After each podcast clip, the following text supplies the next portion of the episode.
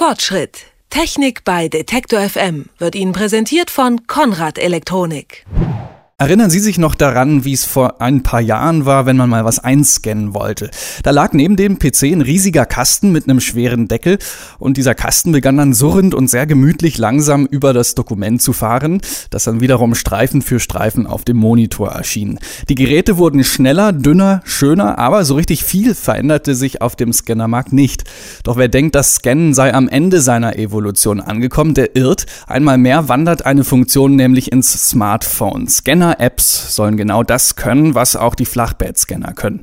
Wie gut das funktioniert, der Frage ist Rudolf Opitz nachgegangen, Redakteur beim Magazin für Computertechnik CT. Schönen guten Tag, Herr Opitz. Schönen guten Tag. Bevor wir ins Detail gehen, die Frage aller Fragen, können Scanner-Apps fürs Handy den Flachbettscanner tatsächlich ersetzen?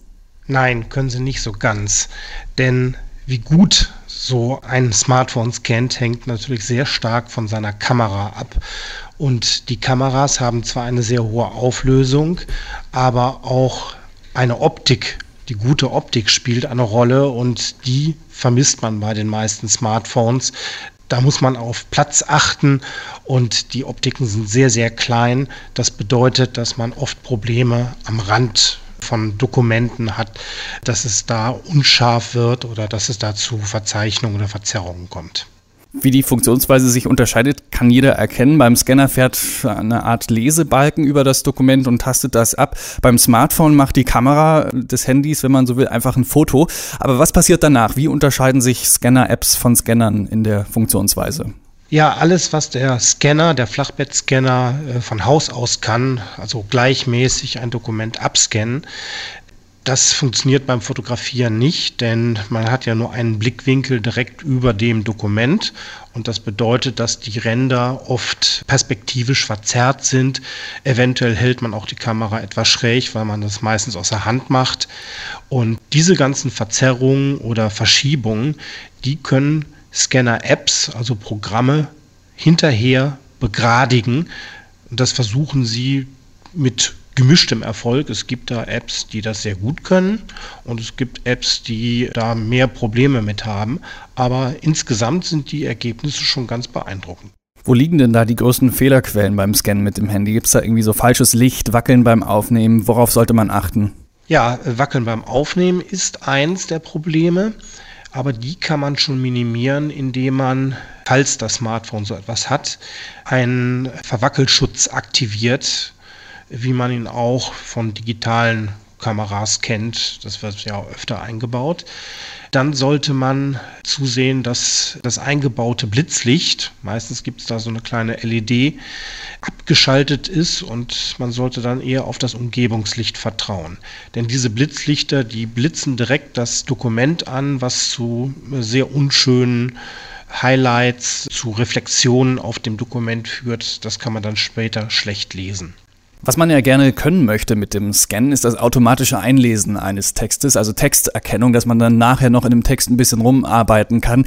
Beherrschen das die Scanner-Apps genauso gut wie stationäre Geräte? Nein, eigentlich nicht, denn das ist schon eine sehr anspruchsvolle Aufgabe, die man entweder besser auf dem PC hinterher zu Hause macht oder man kann sie auch mittlerweile direkt im Internet machen, auf Neudeutsch auch die Cloud genannt was manche Apps direkt anbieten. Es gibt allerdings auch wenige Apps, die sogar eine eigene OCR, also eine Texterkennung mitbringen und dabei mäßig bis brauchbare Ergebnisse liefern.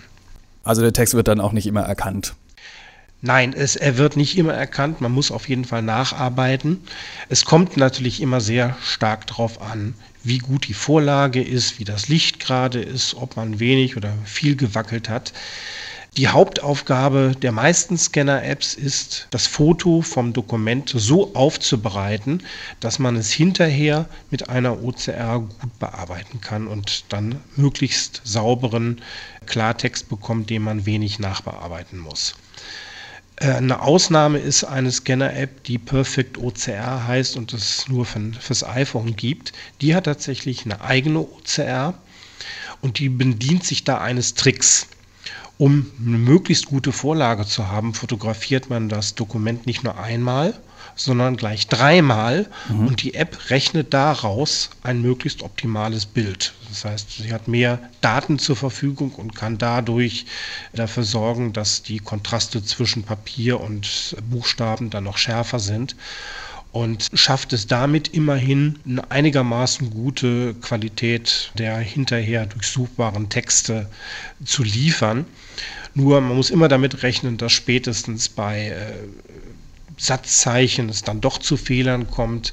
Probleme bereiten oft auch Umlaute, dass also die Ö-Pünktchen nicht so sauber erkannt werden. Ein kleines i wird schon mal schnell für ein kleines l gehalten. Manchmal fehlen auch Abstände zwischen den Wörtern. Und wahrscheinlich ist es dann auch ein bisschen lästig, wenn man dreimal ein Dokument einscannen muss. Das geht relativ schnell, denn äh, wie schnell man mit einem Smartphone ein Foto machen kann, mhm. äh, das ist gar nicht mal so schlimm. Schlimmer ist eher, äh, sich anzugewöhnen, möglichst seitlich vom Dokument zu stehen, die Kamera dann da drüber zu halten. Seitlich deswegen, wenn man direkt davor steht, wirft man ja äh, selbst Schatten. dann Schatten ja. auf das Dokument, was dann äh, die Qualität dann wieder deutlich beeinträchtigt. Denn solche Sachen, die stört eine OCR meist mehr, als wenn man es leicht schräg hält. Da kommt eine OCR meistens besser mit klar. Wenn es jetzt um hochwertige Scans geht, sprich Bilder, Fotos, immerhin haben Smartphone-Kameras ja heute teilweise auch schon 8 Megapixel, also können die das auch?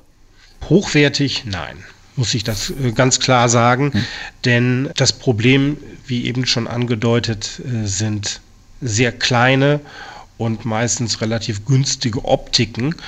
Und äh, es nützt nichts, da möglichst viel Megapixels hinterzusetzen, wenn die Optik dann doch wieder Farbverzerrungen äh, produziert, Farbverschiebungen, wenig Licht durchlässt, wodurch dann die Kontraste nicht sehr schön sind.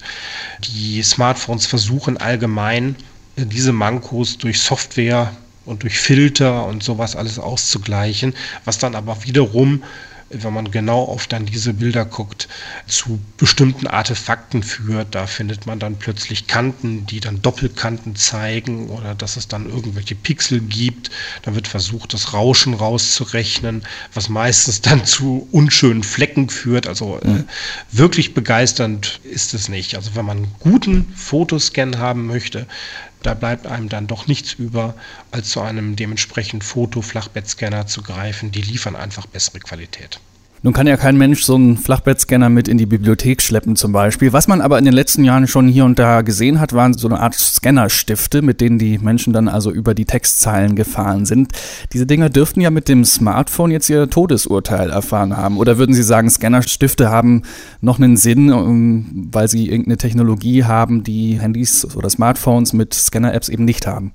Scannerstifte waren eine ganz spezielle Art von äh, Scannern, die immer mal wieder gebaut wurden, die aber nie große Verbreitung gefunden haben, denn es gibt da gute Alternativen zu. Es ist also nicht nur das Smartphone und das Smartphone-App, sondern es gibt auch sehr kompakte Handscanner, wenn Sie vielleicht von ganz früher noch diesen mäßig breiten Scanner, den man dann so langsam per Hand über das Dokument ziehen musste, teilweise noch in mehreren Streifen.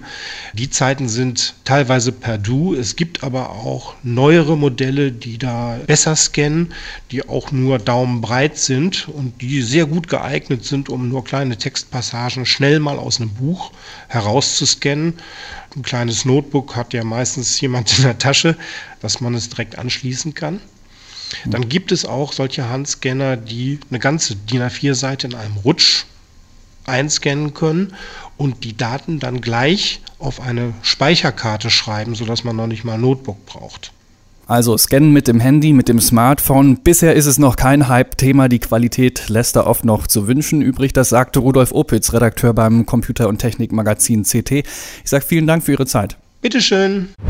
Fortschritt. Technik bei Detektor FM wird Ihnen präsentiert von Konrad Elektronik.